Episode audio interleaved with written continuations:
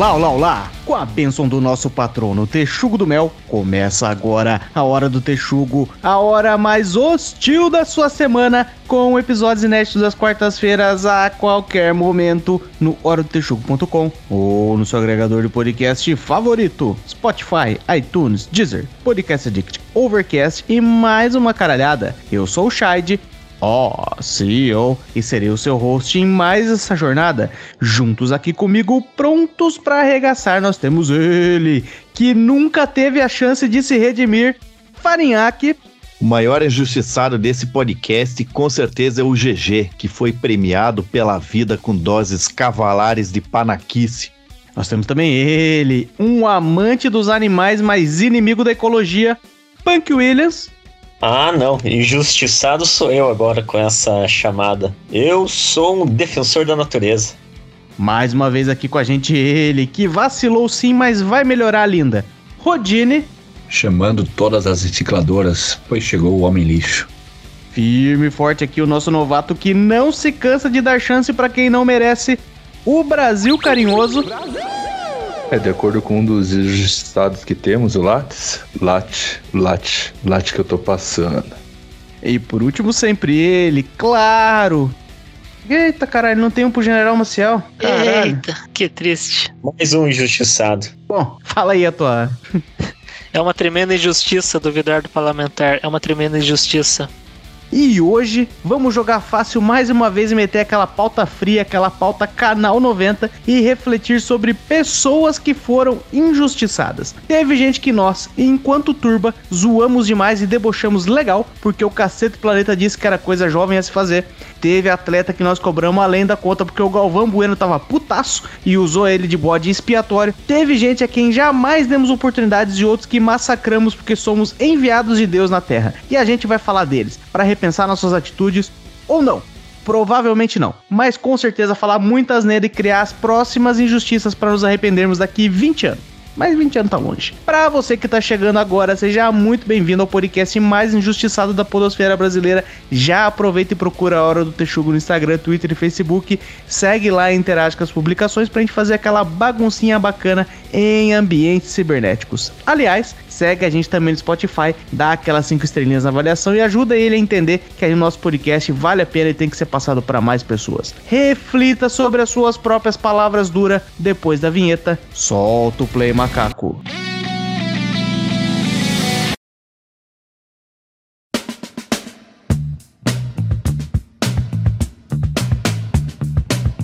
Ô, Piazada, eu acho que esse, esse tema aí não é nem não é nem canal 90, é Nerd Show. Vocês conhecem esse canal? Do Mineiro? Vocês estão bom, né?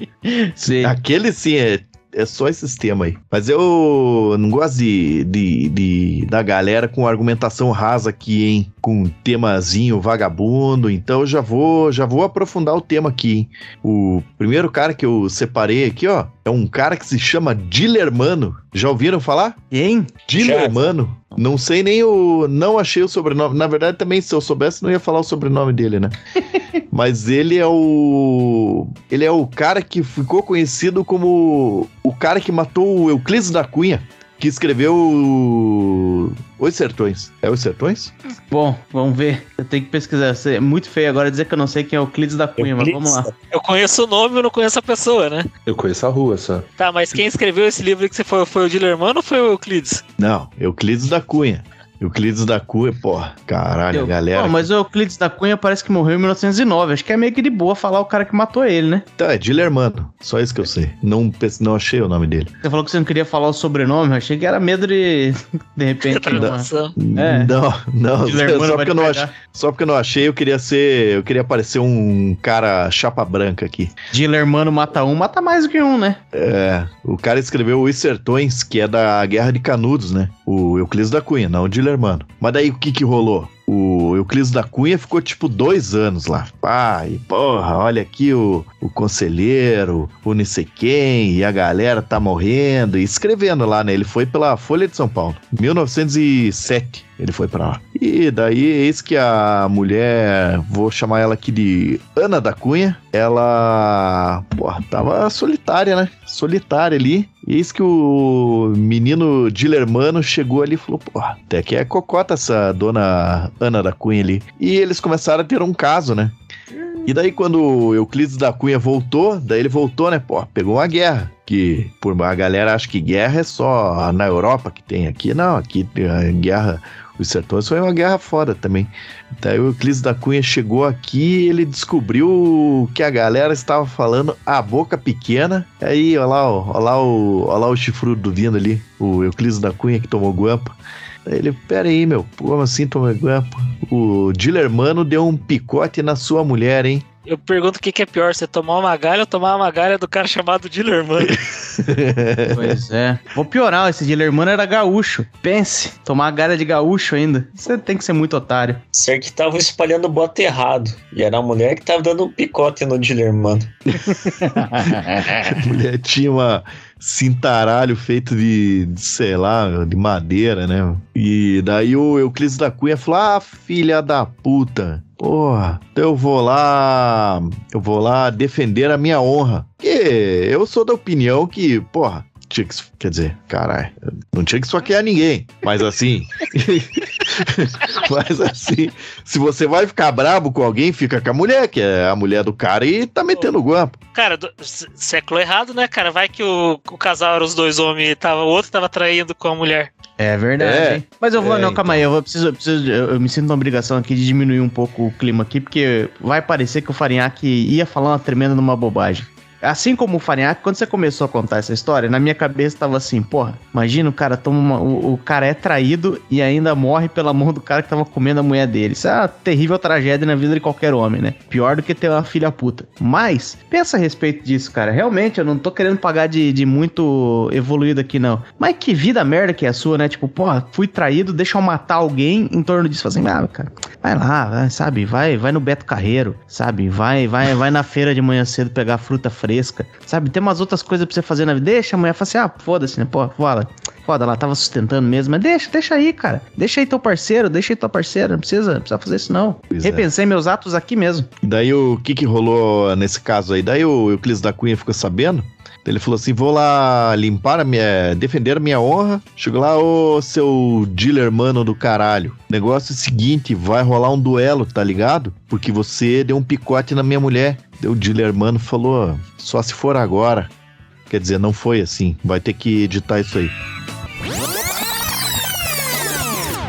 Que aconteceu lá foi o seguinte: chegou o Euclides da Cunha lá e falou assim: Ô seu dealer mano do caralho, você tava dando uns picotes na minha mulher? Eu vim aqui limpar minha honra. Puxou uma arma e pau, pau, pau. Meteu cinco pipocos no dealer mano. Só que o que aconteceu? O dealer mano não morreu, porque o dealer mano, toquei, ele era do clube de tiro e meteu-lhe um pipoco no Euclides da Cunha e matou o Euclides da Cunha. Porra. E foi, daí foi aquele negócio, o cara foi lá limpar a honra dele, é, tomou um pipoco do dealer mano, que era um atirador do clube de tiro, e daí a galera falou assim, pô, o cara matou o Euclides da Cunha, né?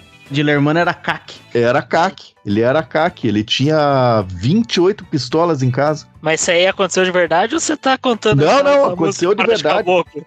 Aconteceu de verdade, é o dealer mano E ele levou Não. cinco tiros e sobreviveu? sobreviveu. Vai vendo como era ruim de tiro esse Euclides da Cunha. Ele achou só porque ele tinha ido pra Guerra dos Sertões lá, ele achou que ia ganhar a parada. É tipo o Mané Galinha e o Zé Pequeno, então. Isso, isso. Daí o que que rolou? O, o dealer mano foi julgado na justiça, né? Ô, se matou o Euclides da Cunha. Só que daí ficou. O cara foi julgado inocente porque foi legítima defesa, né? E ele foi inocentado. Só que daí esta mídia golpista e canalha, o que que eles falaram? Pera aí, o dealer mano foi inocentado, mas isso não interessa pra gente porque a nossa palavra é maior. E esse cara ficou conhecido como o cara que matou o Euclides da Cunha, sendo que a justiça falou, ó, você tá absolvido porque foi defesa, é, defesa legítima defesa. E Mas, esse aí é um grande injustiçado. E isso lá pelos idos de 1909. Não, injustiçado E é- mesmo, injustiçado mesmo. ó. Tô pesquisando aqui, ó. Você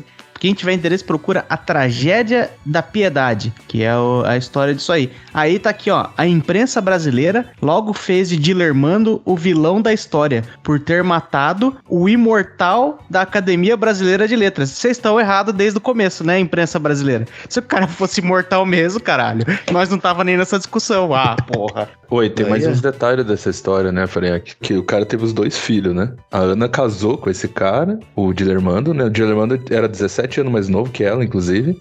Um dos filhos morreu o bebê, o outro era o único louro de uma, fali- de uma família de morenos lá. Então é tudo, tudo virado num saci velho.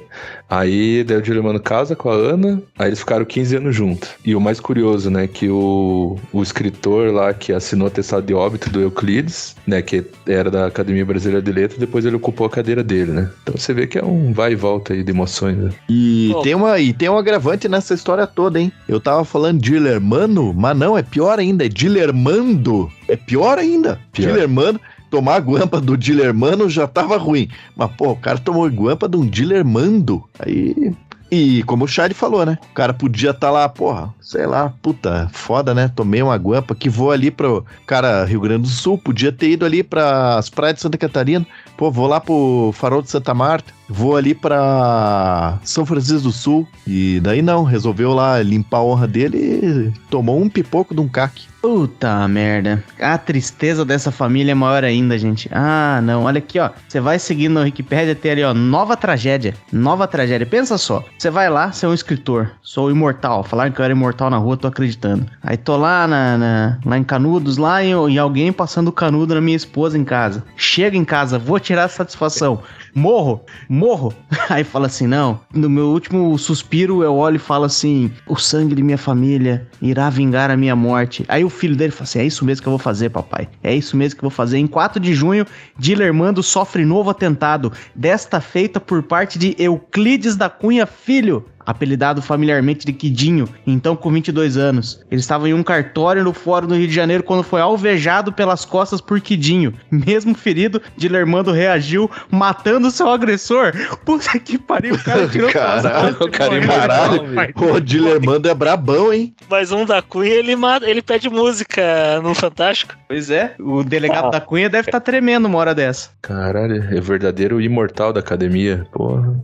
É, pô, ele tinha que ter escrito um, um gibi que fosse pra poder entrar nessa academia, porque ele merece. Ô, Farinhaque, só quero entender uma coisa. Quem que é injustiçado pra você? O Dilermando ou é o Euclides da Cunha? Porque pelo que eu entendi, o Dilermando aqui só tá bem na justiça, cara.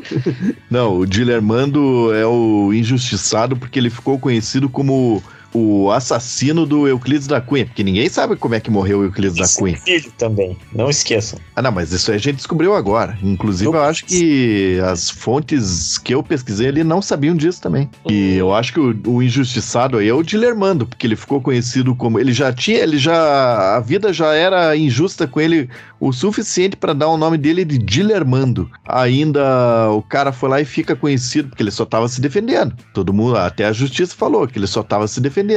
E a galera colocou a pecha de o assassino de Euclides da Cunha. Aí é foda, hein? Que uma pecha de assassino, principalmente em 1909, ninguém queria. Hoje Ah, eu acho que a galera também não quer. Alguns querem, mas sei lá. Aquele colega que trabalhou com a gente lá que tinha um palhaço tatuado, talvez aquele lá queira. Ele já tatuou o palhaço antes, mas, né? É verdade. Às vezes o cara tá procurando, tem que ver, né? Triste fim da família Euclides da Cunha Quaresma.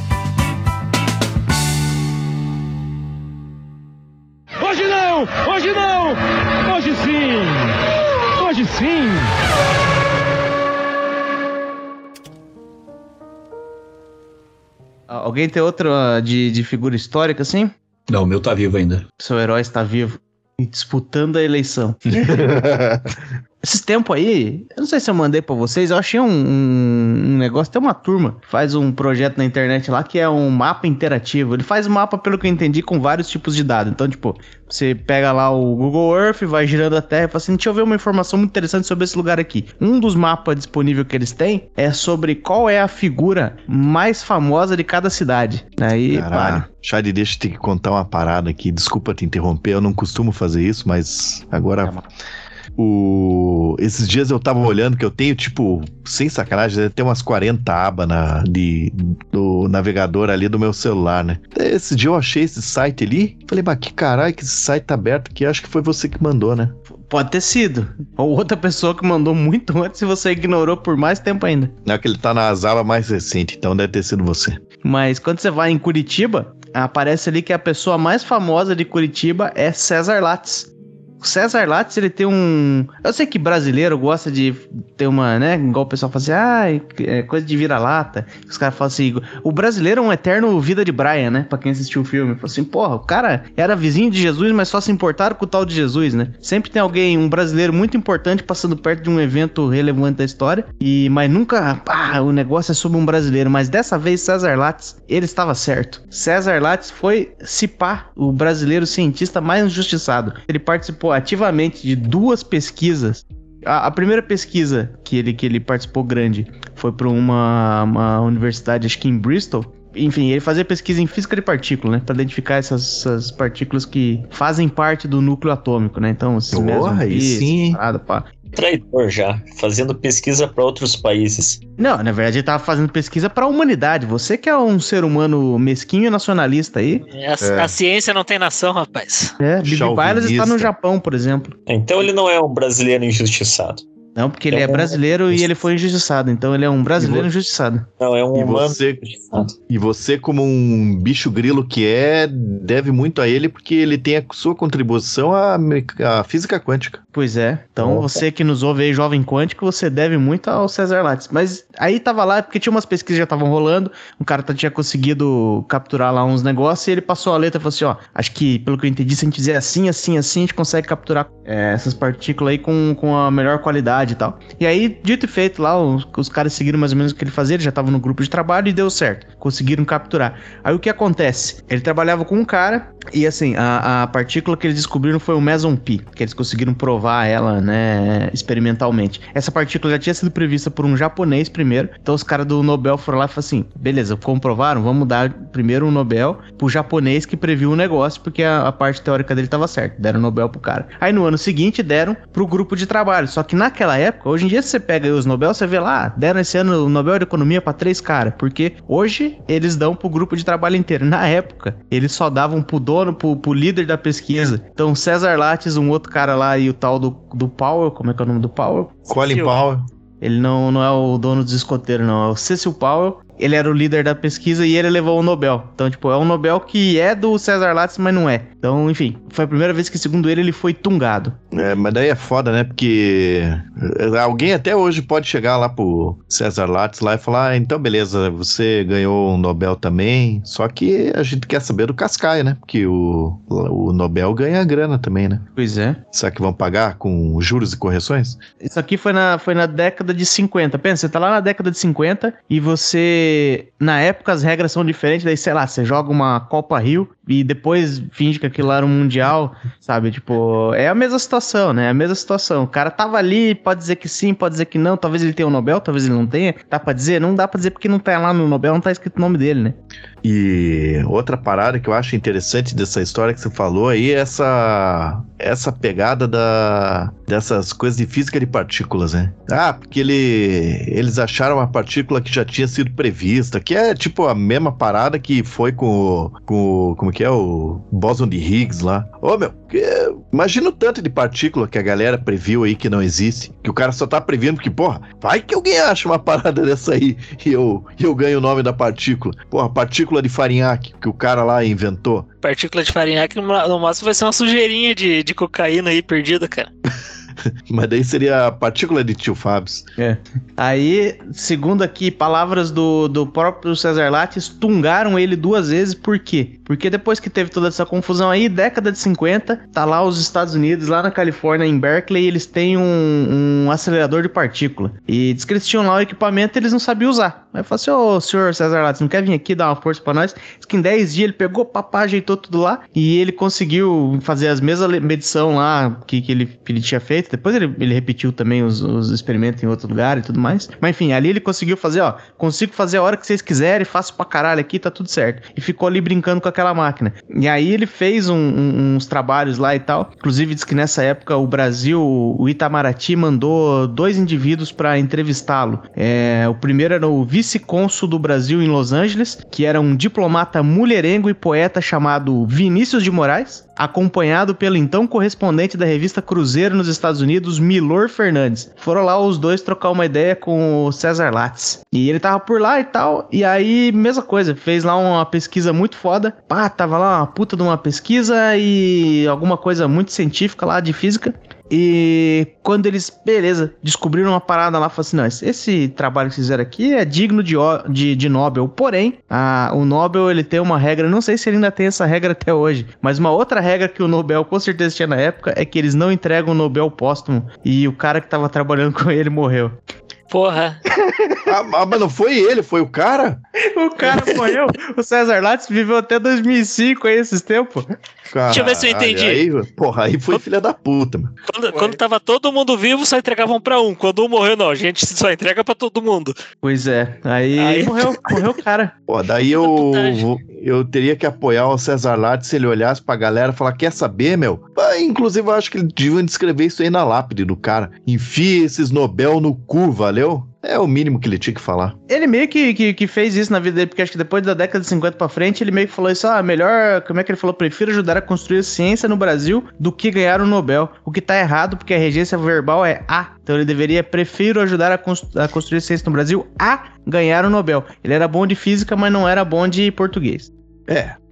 Ainda bem que ele não tava no Nobel de Literatura e sim no Nobel de Física, né? Exatamente. Mas daí ele ficou. Diz que parece que ele foi indicado a Nobel sete vezes durante a vida dele. E por isso que hoje em dia o, o currículo Lattes que a gente tem no Brasil tem esse nome por causa, em homenagem a ele. Provavelmente o maior nome da ciência brasileira até hoje. Ainda bem, já pensou se ele fosse bom em literatura e mandassem ele escrever algo sobre a guerra de Canudos?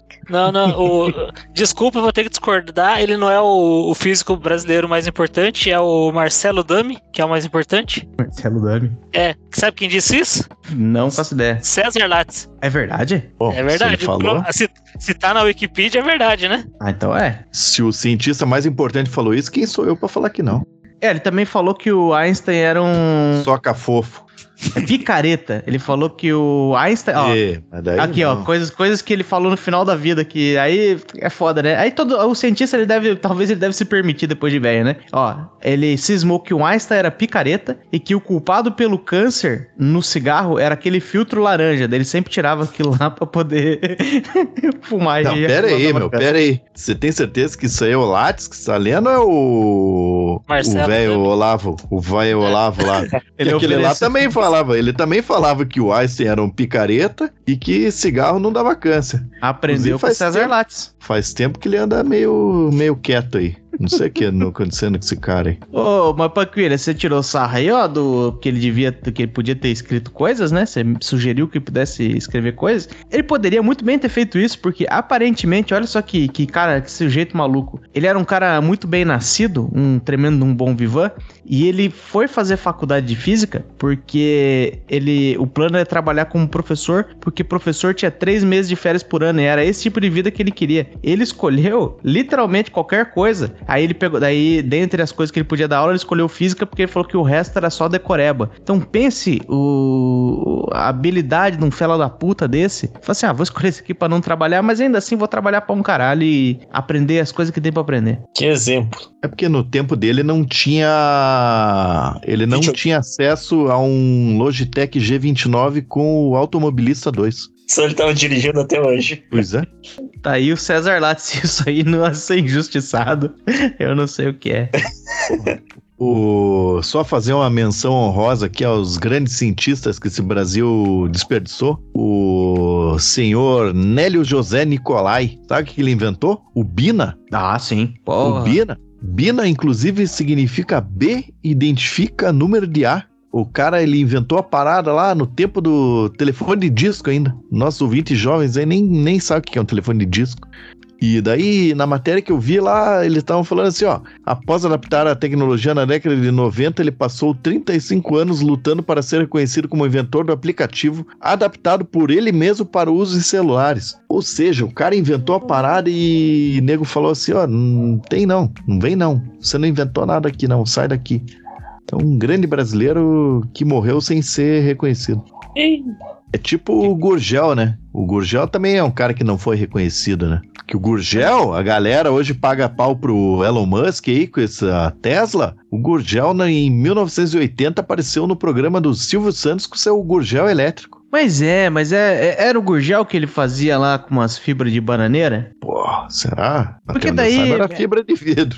Porque é, porque daí já é uma maluquice que você não consegue, você não pode dar, dar, dar crédito pro cara. O cara me faz um carro que, tipo, não é o mais bonito e fala assim: Ei galera, eu tô fazendo com fibra de bananeira. Pô, você tem que admitir que ele tá, ele tá dando com, com os burros na água aí, né? É, mas é, eu, eu concordaria com você se não fosse aquela picape elétrica do Elon Musk, hein? Mas isso é hoje em dia. Hoje em dia o povo aceita essa- esse tipo de bobagem. Na época não tava empacotado esse tipo de bobagem pronto pra vender. Daqui uns tempos os caras vão falar assim: puta, só sobrou merda pra gente fazer plástico. Então, ó, isso aqui, ó, a base de detritos humanos, que é 100% ecológico. É só vender bem a ideia que o povo compra. Mas na época o pessoal não tava pronto. O Gurgel tem um problema aí de, de marketing, tem um problema de estar à frente do seu tempo, tem um problema gravíssimo e aí não dá pra culpá-lo. Dá É, pra na verdade, aham, na verdade eu ia falar que eu só citei os, acho que é tipo Cybertruck, uma porra assim do, do Elon Musk lá, que é feio pra caralho aquela merda lá. E é meio que nos moldes do Gurgel, né? Que pá, os Gurgel eram feios. Era, se você pega da mesma época ali, porra, tinha, sei lá, tinha eh, das indústrias nacional aí, porra, se tinha o Puma. Puma é bonito, porra. O Puma é, ele tá, ele meio que se perdeu no tempo aí, mas é um carro bonitinho. Pô, só que o Gurgel era uns carros tudo quadradão, né? E no YouTube, se eu não me engano, é o canal do, do Tonella, que é um cara que ele é dos Volkswagen, que ele foi, ele conheceu um cara que é colecionador desses carros nacional aí, ele deu uma volta num Gurgel elétrico. E, porra, é bem legal, né? Que é um carro elétrico, né? É diferente. O carro tá sempre ali. Ele não faz barulho, não faz nada, mas ele anda, pá. Aquele Niva era russo, né? Ele não é nacional, né? Isso, russo. Inclusive, ele foi fabricado até recente, acho que até a década de 2000 aí. O baixista da minha banda tem um desse Niva aí, que é tipo um jipinho. É, mas esse aí é porque o, o Niva é. hoje em dia é um carro caro. Ele... Pois é, mas eu conheci um cara que tinha um Niva também, e a pira dele era assim, tipo, que você quer ter um Niva, você meio que sonha de ter um Niva. Aí você corre atrás de um Niva, vai pagar caro pra ter um Niva, e dá tipo seis meses você fala assim, puta merda, como é que eu arranjo alguém que queira comprar um Niva agora? Aí você vender caro pra ele, porque tipo, não rola, não, simplesmente não rola. É porque a galera, eles pegam, por exemplo, esse Niva aí, eles põem motor AP, né? Porque se você depender do motor original dos caras lá, reza a lenda que você tá em maus lençóis. É o anti-Volks, né? Tudo que tem de fácil e barato conseguir uma peça de Volks, Pois é, pois é. um Niva. Hoje não! Hoje não! Hoje sim! Hoje sim!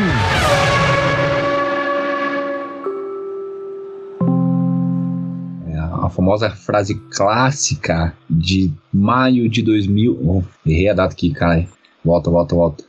Não, é isso mesmo. Esse, programa, esse podcast nunca foi pautado pela acuidade nos dados, hein? Não se preocupe quanto a isso. Era maio de 2002. Estavam dois carros da Ferrari na reta final do GP da Áustria. Quando a gente escuta a clássica frase que assombra até hoje os brasileiros, hein? Hoje não, hoje não, hoje sim. É inacreditável. Vou falar aqui de um dos brasileiros mais injustiçados da história, que é o nosso querido Rubens Barrichello, que agora é streamer também. Um dia aí pode divulgar a gente na live dele, tá?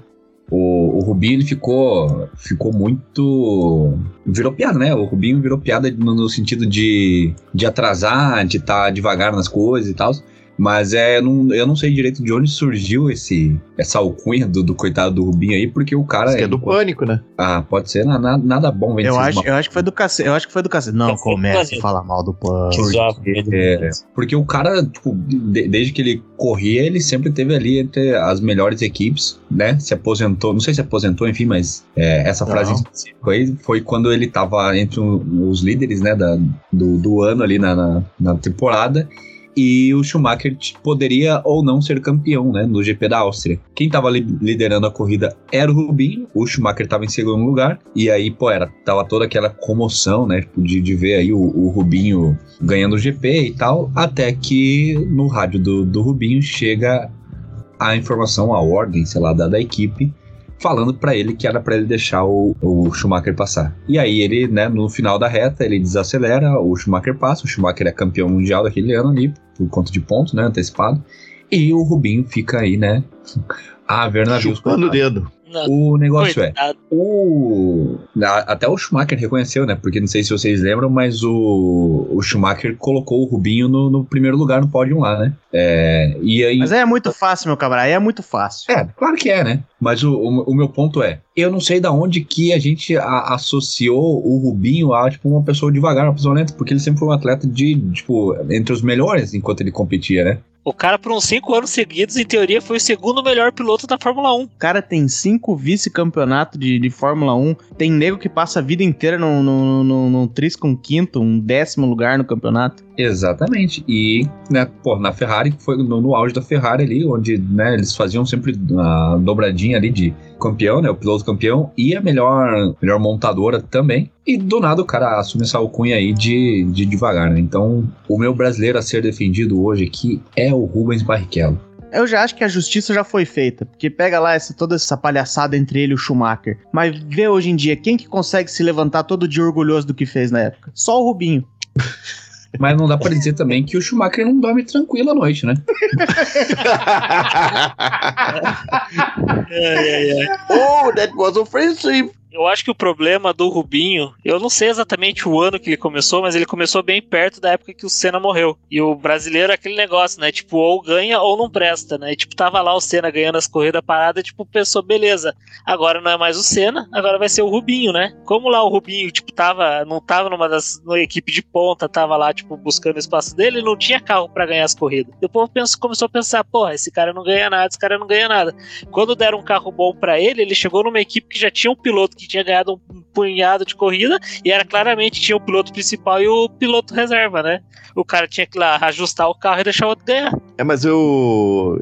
Eu tava pensando aqui porque eu não consigo lembrar de alguma piada tipo do Cacete, porque o Shade falou que isso aí surgiu do Cacete Planeta, né? Eu não consigo lembrar de alguma piada do Cacete Planeta falando do Rubinho ser devagar ou qualquer coisa assim. Será que é do Cacete eu lembro, Planeta? eu né? lembro. Aquela Era? não era eles que Era fizeram deles? aquela música do sempre atrás do alemão? Não, esse foi o Pânico. Não, do cacete era toda hora, sempre tinha. É que, Era então, o. Rubinho pé de chinelo, um negócio assim. tinha Era, até um- Rubinho pé de chinelo. Aí Ah, é é eles, eles faziam É umas coisas assim, tipo, ah, quando ia falar do Rubinho, segundo o Rubinho, daí começava, era sempre uma alfinetada. o Cacete Planeta fazia piada, o que o Pânico fazia era bullying, cara. Não é, calma lá, calma lá, eu vou, eu vou assumir to- a primeira coisa que eu vou fazer aqui, eu não, não serei covarde. Não vou dizer assim, ah, a galera falava, porque ela quer fazer um piador. Vou bater no peito aqui e falar, eu participava dessa pataquada. E até o dia que, num, algum dia aí, do ano de 2009, tava eu na casa do Central, fazendo, só re- replicando essa piada aí da, do Rubinho, sei lá o quê. Aí, o- aí o Central, que realmente assistia a Fórmula 1, porque eu, eu era só um Zé Orelha. Central aí. É, eu era só um Zé Orelha que de vez em quando assistia e ficava participando das piadas, né? Como uma pessoa covarde que sou. Ele falou assim: Cara, você já. O cara é um puta de um, de um corredor. Quem, quem fala que o cara é um merda não, nunca viu Fórmula 1 na vida, não sabe porra nenhuma. Aí ele me explicou o negócio e falou assim: Cara, realmente. E aí eu falei: Pá, mas por, de onde que eu tirei isso? E aí eu fui vendo, tipo, claro, aí agora como um covarde, grande covarde que sou, eu não vou assumir só pra mim. Eu vou terceirizar isso aí e falar: Cara, é porque na minha cabeça tinha criado aquela coisa que era meio que o imaginário popular, que na época que a TV meio que dominava normal, tipo, o Cacete Planeta era o programa de humor que tinha. Então as piadas que tinha ali, você meio que fala assim, ah, é a piada que todo mundo tá fazendo. E eu assumia na minha cabeça, tipo, ah, realmente o Rubinho é um merda. É, que mais aí, eu vou tentar lembrar com as piadas do Cacete Planeta, já faz 20 anos, tá foda. Mas, tipo, O eu. foda- FHC viajava pra caralho. É, eu viajando Henrique Cardoso, era o ficando Henrique Nervoso. O foda era o. Era que ag- agora, né, na era do Zap, são as daddy jokes, né? Então todo ano novo tem alguém aí mandando aquele copy-paste lá de tipo, ai, vou desejar aí um feliz não sei o que, de qualquer coisa ridícula, tá ligado? Pois é, E você e, não e assim, acha legal isso? Eu mando todo ano. Foda-se, vou continuar Você acha mandando. que eu acho Quero legal? saber. E o pior, pior, deixa eu falar uma real. Eu dou risada. Não, mas e aí, tipo, tanto o, o, o Cacete Planeta que a gente esquece hoje, viu uma entrevista com os cacetes esse tempo aí nos podcasts também, a gente esquece que os caras eram enormes. Os caras iam pra Copa do Mundo, ia, tipo, acompanhar a seleção, eles ficavam no hotel da seleção. Eles eram basicamente o- o humorista oficial daquele evento. Era o humorista oficial de qualquer coisa grande que acontecesse no Brasil. Então as piadas que eles faziam sobre aquilo era piada que todo mundo tava no dia seguinte copiando e fingindo que, tipo, esse é o humor nacional que nós todos criamos junto. Não, o caceta que tá fazendo a gente tá replicando. Era o Whindersson Nunes do tempo. Maior, hein? É. E o Pânico, mais ou menos a mesma coisa. Quando o Pânico era um fenômeno, era aquela coisa, pá, hoje o Clodovil é um pau no cu. Não, hoje o Jô Soares é um pau no cu. Então, porra, é, o Jô Soares é um tremendo pau no cu. E aí você ia indo. É, enfim, eu tô falando que eu ia indo. Eu não vou falar que as pessoas faziam isso. Eu tô falando que eu fazia isso. Estou aqui assumindo minha culpa. E hoje eu reviso muito essas coisas que eu fazia. Por isso que hoje em dia eu fico tentando não replicar essas piadas de internet. Que você vai saber da puta que pariu quem que tá inventando e por causa de quê. Principalmente com político aí. Isso aí é pra, pra criar imagem e desfazer imagem. Fala assim, eu não vou fazer. Eu vou criar minhas próprias piadas ruins. Sabe que, deixa eu te contar qual que é a minha. A, uma lembrança que eu tenho sobre essa parada do Rubinho. Porque o Rubinho Barrichello, hoje em dia, ele tá na, na Stock Car, né?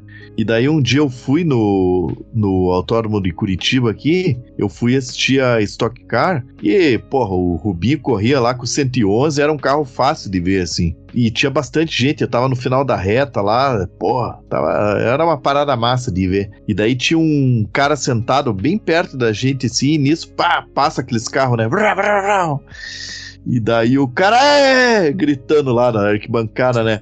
Aê, Rubinho, seu barbeiro! Gritando umas bobagens assim, eu só pensando, caralho, esse cara deve ter chegado aqui num Celta 98 e tá gritando do outro lá que tá na pista correndo que o cara é um barbeiro, né? O Celta 98 amassado.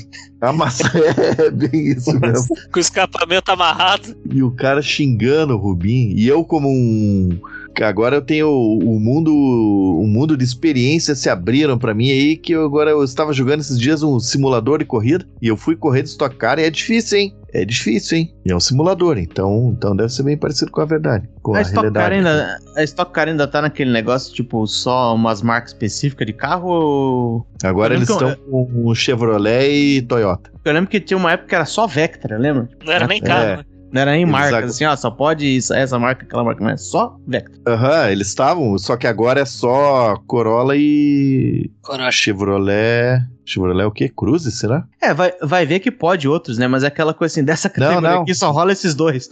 Porque senão, se é. vier com outro aqui, é muito inferior, não, não vai ganhar. Tipo, não é que é proibido, Né? é só não é aconselhável. É, não, mas é que os carros que é meio padronizado, assim, o motor que os caras correm nem é, não é motor, sei lá, da Toyota ou da Chevrolet, é, é, é um negócio meio, é meio padronizado da competição, assim, né? Claro que É. daí o, tem os acertos do motor, pô, tanto que os caras correm com V8 e quantos Toyota Corolla V8 você já viu andando por aí, né?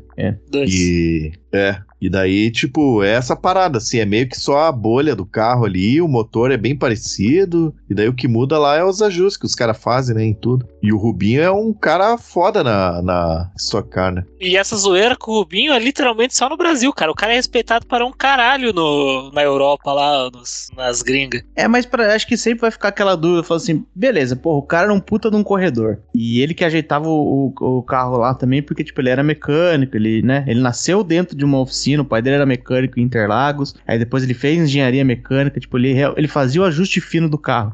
Aí você pensa assim, cara, por que que a Ferrari nunca olhou pra ele e falou assim, tá, entre vocês dois aqui, vamos de Rubinho agora. Por que que, tipo, eles escolhiam o, o- o Schumacher, sabe? Aquela coisa, você fala assim, pô, por que que não pega o nosso dessa vez, caralho? Eu acho, agora eu me querendo dar a resposta certa aí, né? Muito provavelmente Schu- é Schumacher, che- o Schumacher já tinha mais nome, né? Ele devia trazer mais dinheiro de patrocínio. Ó, vamos vamos, botar mais esse cara aí, porque esse cara dá mais mídia, né? Ou só porque era um pouquinho melhor mesmo, né? Não que o outro seja ruim, mas. É, É, é. tem isso também, né? Tipo, você tem o melhor piloto, você tem o melhor cara pra ajustar o carro, né? Tipo, beleza, o carro tá ajustado.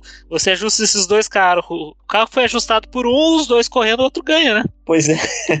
Então na profissão errada, talvez. Se ele fosse o mecânico, ele seria o, o primeiro mecânico. É, mas eu- era o segundo piloto. Sabe que eu lembro da, quando rolou essa parada aí da, da Ferrari mandar o, o Rubinho deixar o, o Schumacher passar? É, eu lembro até hoje, eu tava no terceirão nessa época aí. Daí chegou um professor assim, ó, que era aquela sala que tinha microfone, essas paradas aí, né? Que era um milhão de pessoas na sala. Daí o cara falando, pô, essa Fórmula 1 aí morreu ontem. Então aí da onde esse pau no cu tirou isso, né? Devia tá louco de uísque com cocaína. Se eu não me engano, quando rolou essa treta toda aí, a, a FIA lá fez, tipo, investigação, pô, pode, não pode isso. Daí os caras falaram, ó, dessa vez vai passar, mas não pode mais ficar dando ordem direta assim pra deixar um outro carro passar. Tem que passar na pista na raça, né? E parece que disso pra frente as, as equipes começaram a, em vez de mandar o cara, falou, ô, deixa eu passar aí, ó. O cara que tá atrás de você tá mais rápido que você, viu? É, tipo, Daí o cara só fala no rádio, conheço o anão que beijou seu umbigo, daí ele passa. Ah, Vocês não lembram dessa? Não. Dos trapalhões, dos trapalhões, que o, o Didi era um, era um agente secreto, que ele tava procurando o contato dele lá, e daí a frase de, pra descobrir quem era o contato era essa. E daí é aqueles, aquele humor trapalhões, né? O cara chega num bar lá, tem aquela galera, ele chega pra uma loira e fala: Conheço o anão que beijou seu umbigo. Lá, ah, sai daqui, pô. E daí a mulher é o Dedé, né? Vestido de mulher. Isso é uma lembrança que eu tenho da minha infância. Mas e aí então? Porra, aí você pegou a gente aí. E o Dedé, vocês consideram ele um injustiçado? Não. não, não. Ele ganhou mais do que merecia, inclusive. Ele é o justiçado, na verdade. A gente foi criado ali, a gente já acompanhava a TV numa época que pra gente os Trapalhão era decadente, né? O auge dos Trapalhão foi um- no mínimo uns 20 anos de todo mundo aqui nascer. Isso que eu tô colocando uma margem em Punk Willis aí ainda. Não, não, não, não, não. Não, foi mal, você tá errado. Porque tinha os programas semanal deles, saía filme da Aham, Xuxa. Aham. Isso em que década? Década de 80, então? Final de 80, começo dos 90. É tipo 30 anos atrás, então, né? Ô, Punk William, você lembra que teve um filme do. que tinha os Trapalhões e tinha daí tinha aquela galera lá que, que ninguém mais sabe, quer dizer, tem uns caras aí que, sei lá, Conrado, que esses tempos eu descobri que ele é marido da Andréia Sorvetão e fica falando groselha na internet. E daí tinha um filme que tinha o Bocão, o Bocão da Gelatina Royal, vocês lembram disso não? Caralho, não Eu lembro disso aí não. mas não lembro do filme. Eu, eu lembro que eu fui ver no cinema, esse era um cinema ali na Osório. Acho que nesse tempo nem tinha cinema em Campo Largo, acho que tava fechado. Porque, pra mim, ó, os Trapalhões, eu- na minha época, eles eram sempre, eles já eram decadentes, então, tipo, é, não não estavam na mídia. Daí dava aquela impressão aí, ó lá, os velhos, que coisa mais sem graça que é isso aqui, que sei lá o quê. Que deve ser igual hoje a molecada assistia aí os dois Vin Diesel no Pânico e falava assim, vocês achavam graça disso aqui, gente? Assim, acho até hoje. Daí, na minha cabeça, sempre ficou essa assim, tipo, ah, beleza, tá lá os Trapalhão, tá lá o Didi podre de rico, o Dedé, que eu literalmente vi ele indo numa igreja lá no bairro que eu morava, porque ele tava fazendo uma turnê no tempo que ele fingiu que ele era cristão lá, e tava fazendo uma turnê atrapalhando o inimigo. Eu lembro dos, dos, dos anúncios do, do show dele no poste, colado no poste, assim, igual o Lambi Lambi, e ele fazendo tour em bairro de gente pobre, indo em igreja de gente pobre também, fazer o show dele. Daí nessa época já não tinha mais o Mussum, não tinha mais o Zacarias, né? E coisa sem graça e decadente isso aqui, mas não era, porque os caras foram enormes, porra. Porque o. Acho que o Mussum e Zacarias, eles. Primeiro morreu o Zacarias, né? Eu acho que foi, vamos ver aqui. Se não Eu for, acho que Foi, foi, foi o Zacarias. né?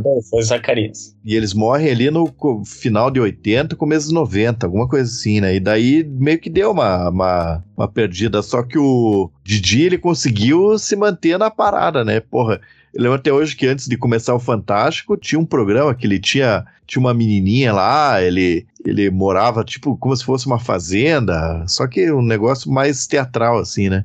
E ele plantava, sei lá, hambúrguer, mas tinha uma planta de hambúrguer, uns negócios assim. E quando eu era criança, o os filmes do Trapalhões ainda, ainda era relativamente popular nas locadoras de VHS. E eles ganharam muito dinheiro fazendo isso aí, cara. A quantidade de dinheiro que o Dr. Renato ganhou fazendo o filme, é... acho que ele até hoje é o dos maior bilheteria da história do cinema nacional e de, disparado o cara que mais ganhou dinheiro fazendo filme. Talvez mais do que ele, só a Globo Filmes. É o Edir Macedo. É, não, não, mas é. Mesmo o Edir Macedo fazendo as falcatruas dele lá, supostamente fazendo falcatruas lá, é, eles ganharam, tipo, eles eles fizeram uma base de o quê? 50 filmes. Tipo, a maior parte deles é bilheteria do caralho. Inclusive, voltando aqui na, na história do Gurgel, eu lembro que uma vez eu vi um filme na. Ah, sei lá, meu, onde é que eu vi uma. Que? Onde é que hoje em dia você vê um filme do.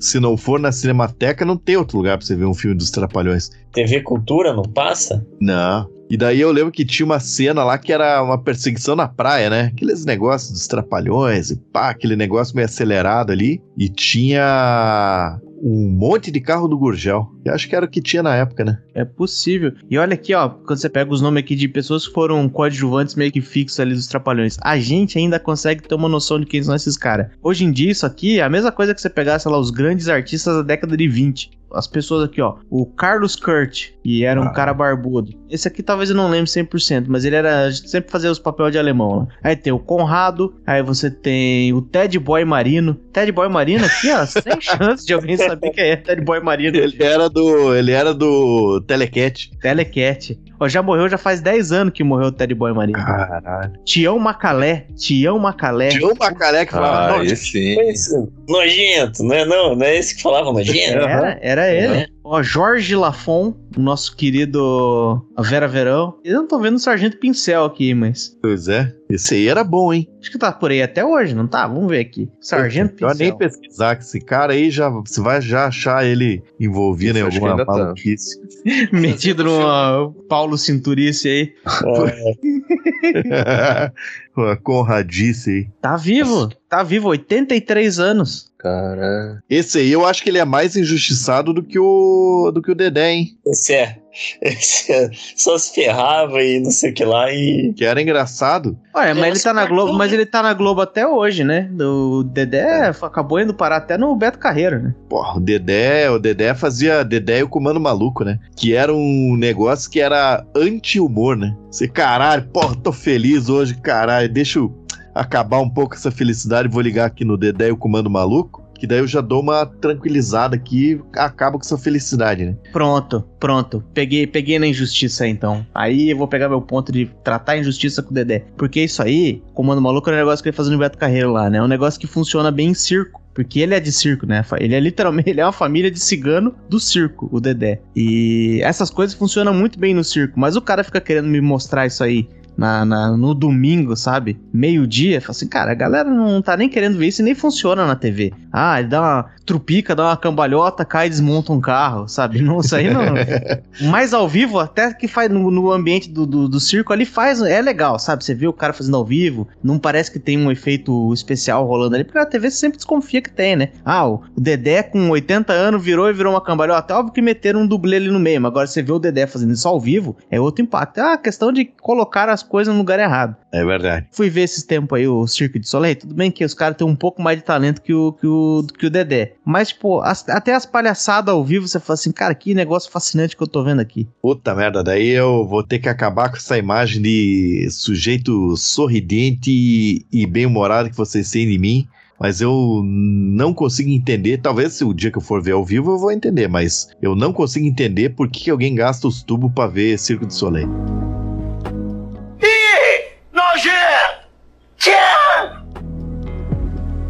Eu separei um injustiçado aqui que. que esse aqui é complicado. O Alexandre Frota. Alexandre Frota. Que ele já foi de tudo, meu. Ele foi ator da Globo, ele cantou no Chacrinha, vocês sabiam disso não? Não, não, você tá mentindo, peraí. Cantou no Chacrinha. Pera aí que eu vou mandar o vídeo pra vocês que eu tenho separado aqui, né? É o Alexandre Frota eh, foi no Chacrinha cantar a música Acreditar no Amor.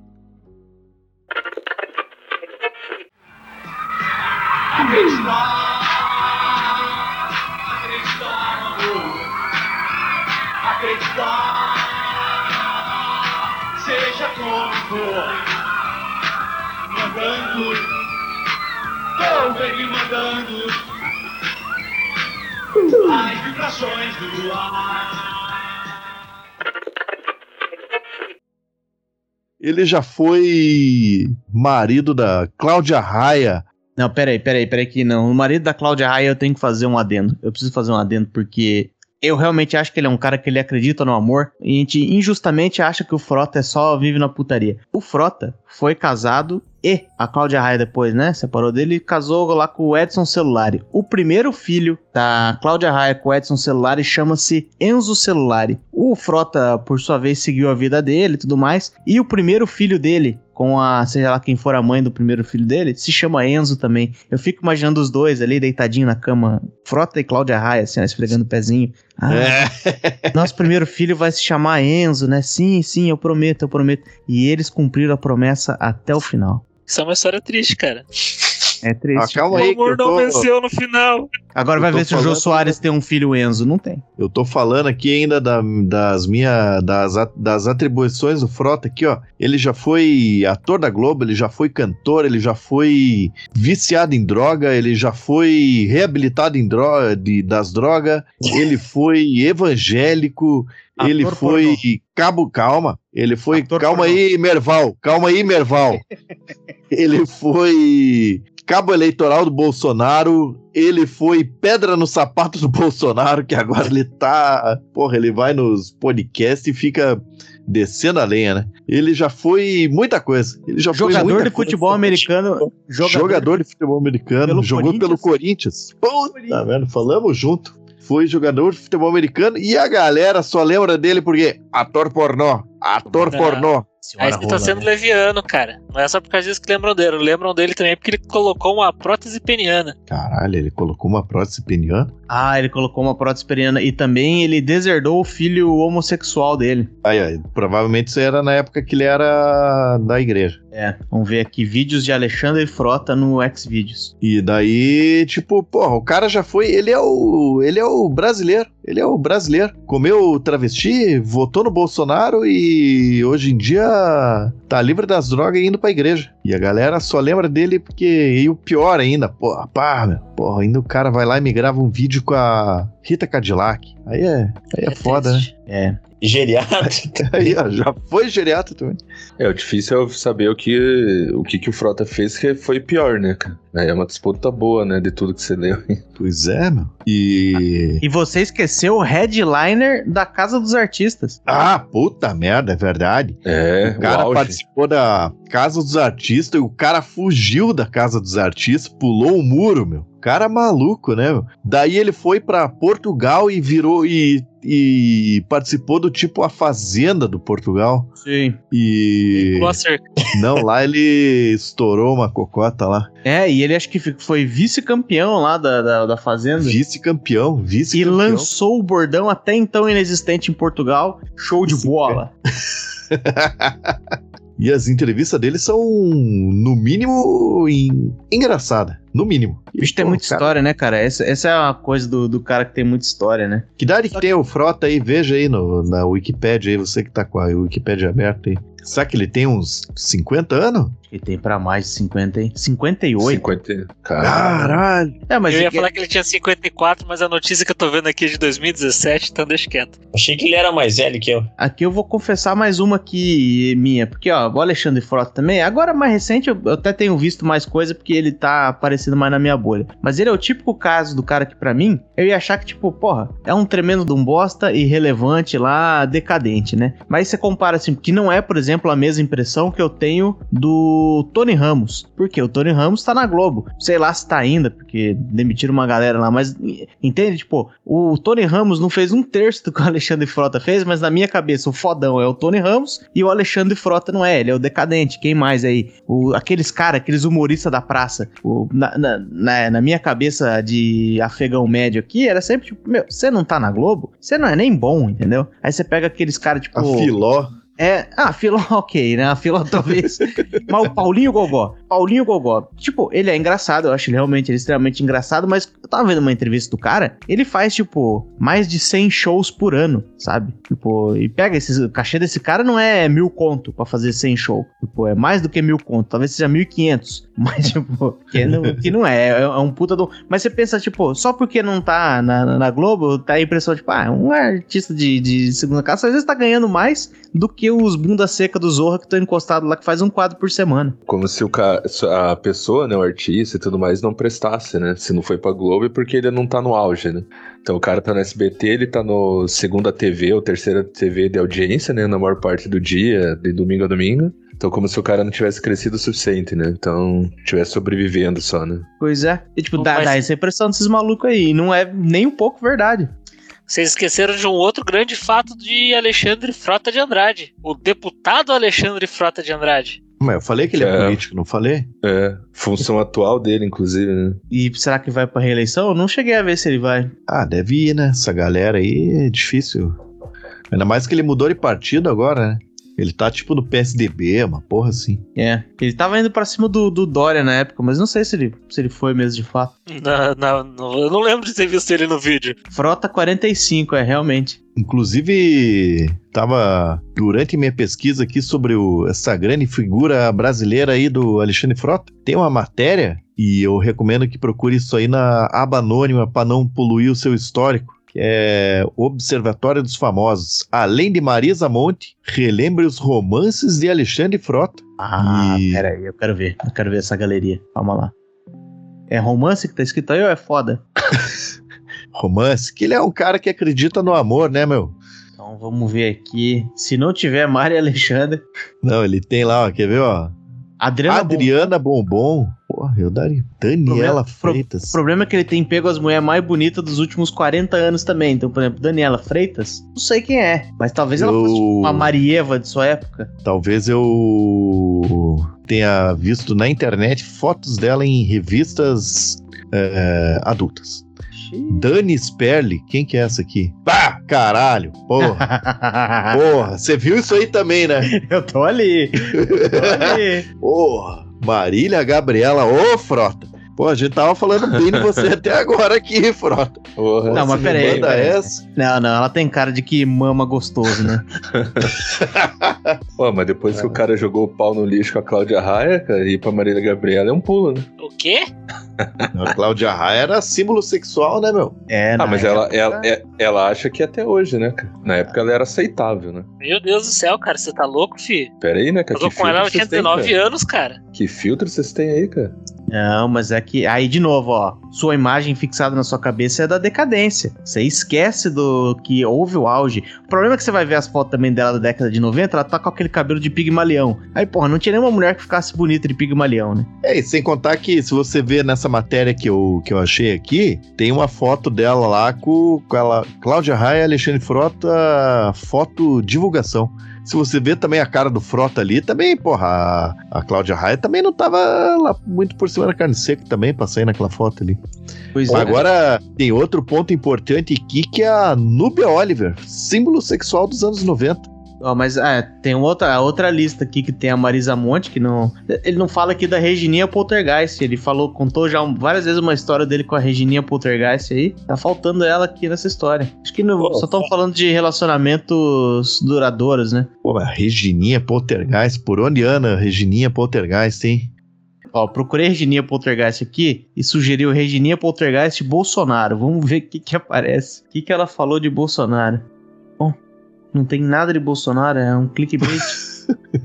Numa dessas tuas pesquisas aí, eles falaram, porra, esse cara quer saber tudo de Bolsonaro, então vamos pôr aqui, receita de doce de abóbora, Bolsonaro. É, não, mas pera aí que se esse negócio aqui me conhece bem, vamos ver agora. Pera aí, agora o Google vai ter que me dar o que eu quero. Regininha Poltergeist no LinkedIn. Vamos ver. Pô, eu não, não sei, porque o que apareceu aqui pra mim é o seguinte, os, o, no começo das pesquisas ali é só vídeo do YouTube, né?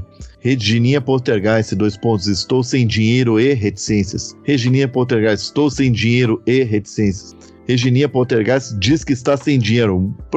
Eu acho que o dinheiro é um problema na vida da Regininha Poltergeist no momento. E aí, ó, que a gente é chamado de louco às vezes, mas a gente fez um episódio aqui só pra falar sobre as gostosas do passado, pra alertar o nosso ouvinte que talvez, na atualidade, essas mulheres que eram as gostosas de antes, estão por aí disponíveis a preços acessíveis. Chamaram a gente de louco. Que ela está sem dinheiro e morando num posto de gasolina, hein? Opa, ó. Posto será que é? Fusca encheu o tanque. Quem encheu quer esvaziar, cara. Encher, encher. Ó, acabei de ver mais uma coisa da Cláudia Raia aqui, ó. uma entrevista que ela deu, acho que um pouco tempo atrás, que diz que ela pediu desculpa a Marisa Monte após expor a relação da cantora com Frota. Errei. É difícil gostar dela, cara. Ah, mas não, pera aí, mas, porra, beleza. A Melissa Monte, será que ela ficou chateada de exporem que ela, que ela tinha namorado o Frota? O Frota é muito mais, mais realizado que ela. Ele que devia ter vergonha de ter comido a Marisa Monte. Aí é um bom ponto. É, essa Marisa Monte arrogante aí, querendo esconder, nada a ver. Olha lá, olha lá, o Punk Willis daqui a pouco. É igual aquela mina lá. Tá querendo esconder que fez uma gorgoleta na, dentro do Fusca. Hoje não! Hoje não! Hoje sim! Hoje sim!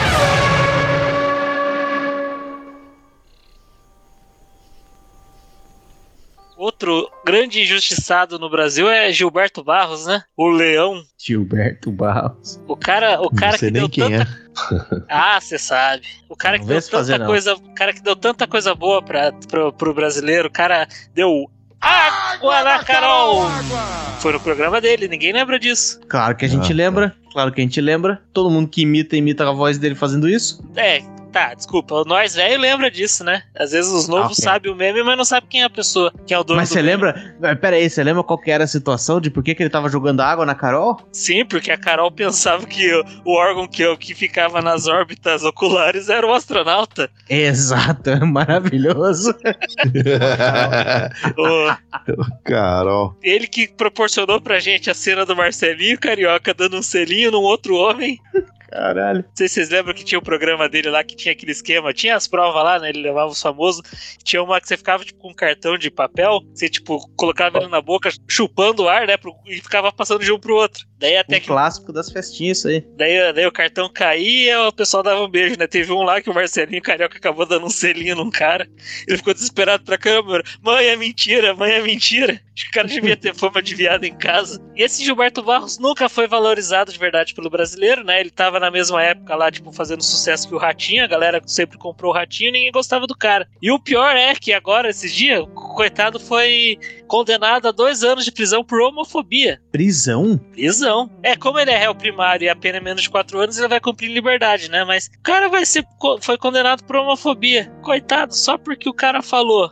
Ele disse, né, na ocasião lá que ele deu, acho que num, num, num vídeo do YouTube lá do canal dele, né? Na ocasião, o Barros disse que tinha que presenciar beijos entre homens porque havia uma boate LGBT em frente à Rádio Globo na década de 80 e afirmou: Não tenho nada contra, mas eu também vomito. Eu sou gente, ainda mais vindo do interior.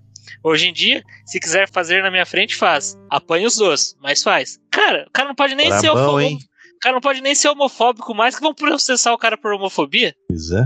Caralho, que maluquice, né, cara? Em que momento que o cara se sente confortável? Porque o cara até pode falar assim, ah, não gosto muito e tal, né? Mas em que momento ele se sente confortável pra ir assim, ó, enfiar o pé no acelerador e falar, não, agora eu vou falar umas boas aqui, galera. Não, eu ia falar que isso, isso acontece quando o cara passa dos 80 anos, mas aparentemente o cara tem 63 anos só. É jovem. É Aham. cinco anos mais velho que o, que o Frota. Cara, o problema desse cara aí é que ele é. Inclusive, eu acho que ele nem tinha que estar nessa lista aqui, mas eu acho que fica a, a indignação aí do, do General Maciel. Mas o cara. Ele era uma mistura de Gugu com Ratinho, né? Pode ver que ele era uma mistura de Gugu com Ratinho. Que ele, ele queria ter um tipão do Ratinho e levava uma jaguarona lá igual o Gugu, né? É, mas ele era vítima do que as, as redes faziam com ele. Eu me, eu me lembro muito bem dessa. Eu, eu me lembro também que eu não faço ideia que ano que foi. Mas eu lembro que tava um dia eu e meu irmão, de noite na nossa casa, trocando o canal, e a gente passa no Ratinho Livre, que era o que tinha na Record. A gente viu, cara. Criança que lá uma, festa pros olhos, né? Tinha um monte de coisa acontecendo e o xaropinho berrando ali, e um cara brigando, e um cacetete desse tamanho, e sei lá o que, aquela confusão, a gente assim, pai, pai, descobrimos um programa muito legal, chama Ratinho Livre. Eu lembro meu pai olhar pra minha mãe e falar, puta merda, descobriram o Ratinho. Aí ficou aquela folia, mas de repente acabou, porque o Ratinho foi pro SBT na época. E aí, quem substituiu ele na, na Record foi o Gilberto Barros, e aí em vez de ser o Ratinho Livre, fizeram o Leão Livre. Até que esse apelido de Leão, não sei se, se existia mesmo ou se inventaram pro programa. Mas enfim, aí ele tinha que fazer o papel do ratinho dele, era bravo. E ele falava: autoridades, vocês têm que ver isso aqui, tem que olhar pelo brasileiro. Aquelas bobagens que o ratinho faz e quebra tudo e faz. E ele não é um cara bravo, ele é um cara bonachão. Só que daí ele queria mostrar umas tetas, mas estava mais com o Gugu. Ele foi um cara que foi perdido no personagem que impuseram a ele. É, mas daí.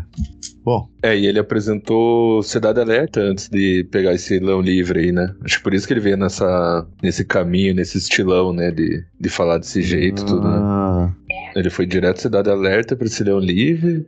Aí depois ele teve essa parte meio gugu, né? Porque ele teve o Sabadaço, Boa Noite Brasil, umas paradas É. assim, né? Pô, mas você não, mas imagina. que- Sabadaço acho que é recente, né? Ah, recente, Quer tipo, dizer, da- anos é, 2000, é. né? É, você É, vai me depois de 2000. desculpar aí, mas a idade prega peças na gente. É. Não, e vocês já pararam pra pensar, tipo, que maluquice que foi essa, esse feitiço errado do Doutor Estranho aí? Que, de certa forma, isso tudo tem origem no Alborguete, né? Essas maluquices, essas gritarias, essas... Não que ele inventou, por exemplo, o Cidade Alerta, mas o, o Ratinho era... Era repórter de rua dele, e o Alborguete ficava fazendo essas coisas e falava sobre os políticos, sobre os bandidos. Ele tinha um cacetete também, ele quebrava tudo no, no, no, no set dele lá quando ele ficava muito bravo, que é o que o Ratinho fazia depois também. E o Alborguete tinha uma toalha no ombro, o Ratinho também no começo tinha uma toalha no ombro.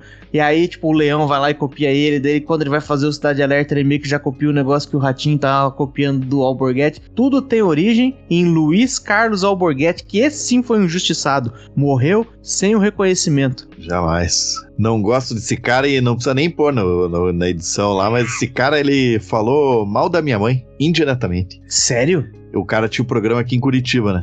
Daí minha mãe era assistente social da rede ferroviária e a rede ferroviária era uma empresa que tinha eles tinham uma política diferente com porque na época o cara que tinha problema com droga, ele não era com droga ou álcool, sei lá, ele não era considerado tipo hoje, que é tipo doente, uma parada assim.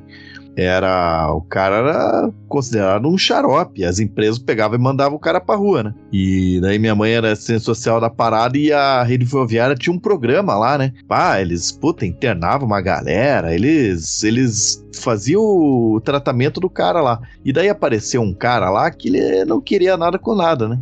E, quer dizer, ou o vício dele era maior do que qualquer outra coisa. Daí o- os caras chegaram lá, falaram: Não, porra, a gente vai, vai te ajudar e tal. E o cara não quis ajuda, ou sei lá como é que foi, porque também não lembro muito bem como é que foi.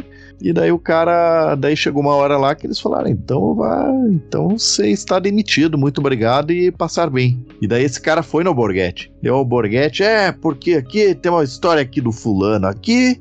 E tem lá uma assistente social lá que falou não sei o que e falou porque essa mulher também não sabe de nada, parará. E falou um monte de merda lá. E os caras assim, pô, meu, a empresa tinha lá o programa pra ajudar a galera lá. E daí o cara resolveu ir na. Ah, não, ele foi no. Pô, não, acho que daí eu já não lembro mais. Eu sei que ele. Esse era o Alborete. A partir desta data, tenho menos respeito pelo Alborguete. Eu nunca tive. Daria pra fazer um bloco inteiro aqui só de injustiçado do futebol. Da época que você tinha pelo menos uns 30 caras muito bons no Brasil e quando você montava uma seleção brasileira, ficava muito, muita gente muito boa de fora. É, hoje em dia, realmente, não tô fazendo uma crítica porque eu realmente não acompanho mais o futebol tanto. Eu não sei se nós estamos numa situação assim que tem, sei lá, uns 5, 6 caras que vão ficar de fora da Copa e a gente fala assim, porra, aí vai ser foda. Existe isso hoje? O Léo Gamalho.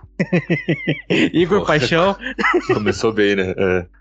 Igor aí, Paixão Brasil? é craque, hein? Igor Paixão é craque. É, o, vendido o já. pecado dele é jogar no Sim. é ter qualquer relação com o coxa, né? Terra devastada. E aí, Brasil, você que é o expert em futebol. Ah, eu diria que hoje menos nomes do que já teve antes. Igual Alex, Djalminha, o Amoroso, alguns que. Tem algum grande craque hoje que vai ficar de fora da Copa? Ah, Dudu, né?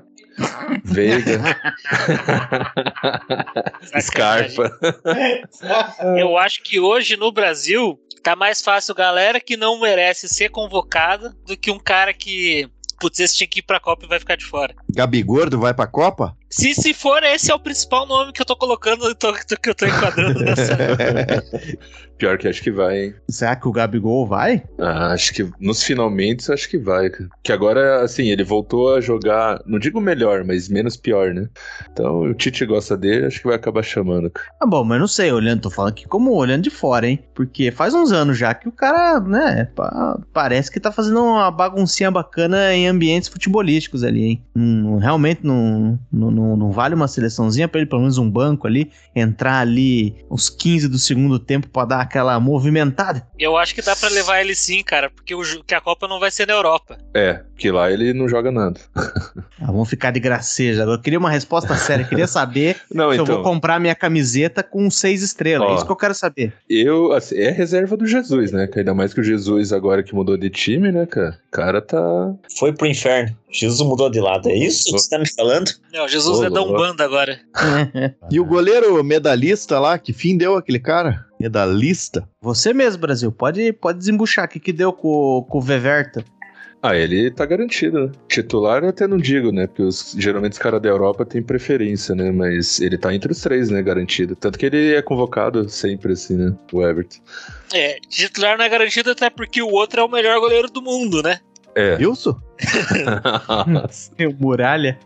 Não, pô. O Wilson era goleiraço. Ô, o Wilson, pelo amor de Deus, o Wilson era um puta de um goleiro. Quem falar que não é clubista. Mas daí, quem que. Eu sei que você tá preparando terreno pra falar de um cara aí. É, não, porque aqui vai, vai pegar. Acho que quase todo mundo aqui nessa gravação vai, vai concordar com o coração aqui. Menos eu, porque eu sou do contra. Tu- tudo bem, então pode, pode discordar desde já. Não concordo, não concordo. O nosso. Peraí que eu tenho que pegar o nome completo deste ser humano. Calma aí. Eu estou falando de Alexandro de Souza, o popular Alex Cabeção. Porra, esse aí, dos últimos. Da, pelo menos da parte do futebol que eu acompanhei na minha vida, foi um dos caras que eu falei assim, cara, esse, faltou isso aqui pra ele ir pra seleção, mas eu também não sei quem que ia sair pra ele entrar na seleção. Mas foi um dos grandes craques da, da geração dele que não tinha nem lugar pra ir pra. Apesar, apesar, e aí vamos falar da injustiça principal. A injustiça principal foi ele não ter ido pra Copa de 2002. Não sei se tinha lugar, não sei se não tinha lugar. Tinha lugar do Denilson, né? Vamos combinar. Bom, pode ser, pode ser. Tipo, isso aí dá pra argumentar. Mas o fato é que ele ganhou tudo com o Filipão quando o Filipão tava no Palmeiras. E talvez dá pra se pensar que o mínimo esperado é que o Filipão fosse dar uma retribuída e levar o fela da puta pra Copa. Mas isso nunca aconteceu e dói até hoje. Dói até hoje. Dói em mim, dói em Alex Cabeção, dói em Farinhaque e dói em Brasil também, que eu sei. É, então, e tem um lance assim do, do Alex complicado, cara, porque ele tava, né, tipo, ótima fase bem em 2002, 2006, né, se for pensar, bem no auge. E aí tanto o Felipão e o Parreira não chamaram, tipo, os caras convocavam, não chamaram pra Copa, que é o que mais importava, né. E teve gente que considerava ele lento demais, pra você ter uma ideia. Claro, ele tinha técnica, ele não era um cara que corria, até porque ele não precisava, né, a bola corria por ele. Mas dizem que meio que por isso que ele acabou não fazendo parte daquelas seleções, assim. Que era uma seleção mais de toque, né? Não era de corrida, né? Então ele podia muito bem ter sido convocado. Mas tinha Ricardinho naquelas seleções, cara. Ricardinho é, é- é o mesmo. Não era de dizer, correr, né? É, é, é, o me- é a mesma estratégia, só que tal, eu é, acho que muito inferior ao Alex. Vai tomar no É. teu cu aí, ô coxa branca safado. Ricardinho merecia estar lá. É. Quando eu trabalhava naquela empresa de dinheiro lá, eu trabalhei com um turco, se chamava Erdem. E o cara, um dia ele veio falar lá, e daí o cara assim, ô, eu tava vendo aqui, pá, você é de Curitiba, né? O.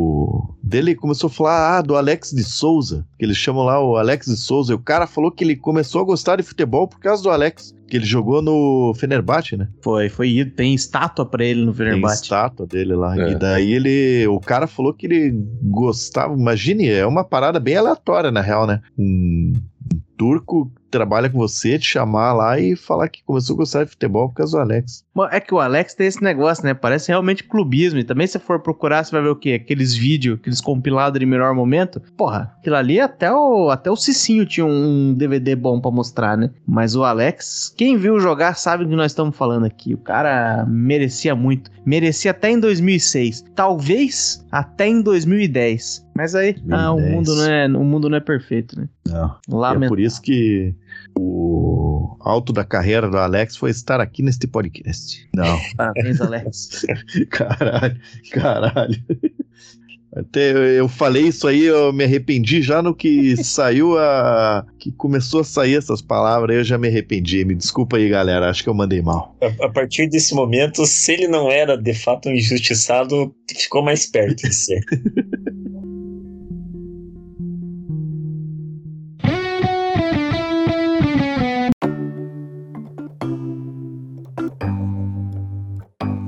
por hoje é isso. Se você ouviu até aqui, eu espero que tenha gostado. E eu espero que tenha entendido que o negócio é o seguinte: toda vez que a turma tá toda indo forte em cima de alguém, principalmente quando o motivo é muito contundente, existem grandes chances de você estar cometendo uma injustiça se juntando com essa galera. Por isso, deixe de ser modinha, dê sempre um passo atrás para ver bem quem é a galera que tá fazendo essa baguncinha escolha seus próprios alvos para odiar e outras pessoas para injustiçar, porque o bullying individual é muito mais saboroso que o linchamento em grupo. Se é a sua primeira vez ouvindo nosso podcast e gostou dessa bobagem, desde já, muito obrigado. Aproveita para maratonar. A gente já tem mais de dois anos de conteúdo semanal, mas começa sempre aqui do episódio mais recente e vai voltando que fica muito mais legal. E não se acanhe, nos ajude a espalhar a palavra do Texugo, indicando a gente para mais 10 amiguinhos, pra gente criar nossos próprios alvos e destilar o nosso ódio contra pessoas inéditas aqui no nosso clubinho. Muito obrigado e até a próxima. Eu acho que um dos injustiçados aqui é a minha querida guitarra. Ela foi muito injustiçada naquele EP E? sobre o roqueiro brasileiro, do rock, Dia Mundial do Rock. Cara, não sabe nem no episódio que foi gravado, mas qual que é o tema mesmo? É, Não vem não, William, que esses aqui são os brasileiros os justiçados e todo mundo sabe que sua guitarra é chinesa. ela, falaram muito mal dela. Botaram defeito, falaram que foi dinheiro mal gasto. Eu tô até hoje com, com esse grito na garganta de, de raiva. Tanto que eu acho que o roqueiro Grito. Caio virou meu arquirrival da vida a partir daquele momento. Vamos fazer um duelo de guitarra entre vocês, que é o único jeito de resolver isso. Topa? Nós vamos fazer um duelo de guitarra. Eu vou desafiar ele para um duelo de guitarra. Eu, vou, eu fui até no show dele tirar satisfações pessoalmente. Em Só qual que, que você vai? O do My Chemical Romance, o É. POD ou o outro? Ah, aí você faz pergunta difícil pra inventar na hora, né? Korn. Tá. Foi Tanto o Korn quanto o Chemical Romance, você tem que pintar o olho pra ir nesse show aí. Tem, tem. My Chemical Romance. Foi de olho pintado no ônibus daqui de Campo Largo até lá Curitiba. Só que o ônibus é devagar e atrasou. daí Eu perdi o show e não consegui tirar as satisfações com o roqueiro Caio. Tá aí o meu protesto. Lamentável. Mas vamos fazer acontecer esse duelo de guitarra aí. Vamos. Já até sei como que vai ser feito. As regras. Vamos amarrar uma corda no teto e puxar do, dos dois lados da corda, assim, ó. Uma até cada guitarra. Aí levanta elas no alto e solta as duas, uma em direção da outra. E vê qual que é, que é melhor. Vai ser o duelo de guitarra. Ele quer botar as, as guitarras pra duelar, não é eles tocando a guitarra, não, viu, gente? Vocês não entenderam errado. Eu, trocadilho. eu tenho que ter chance, né? Não dá pra eu pegar um duelo que, que já sei que é perdido.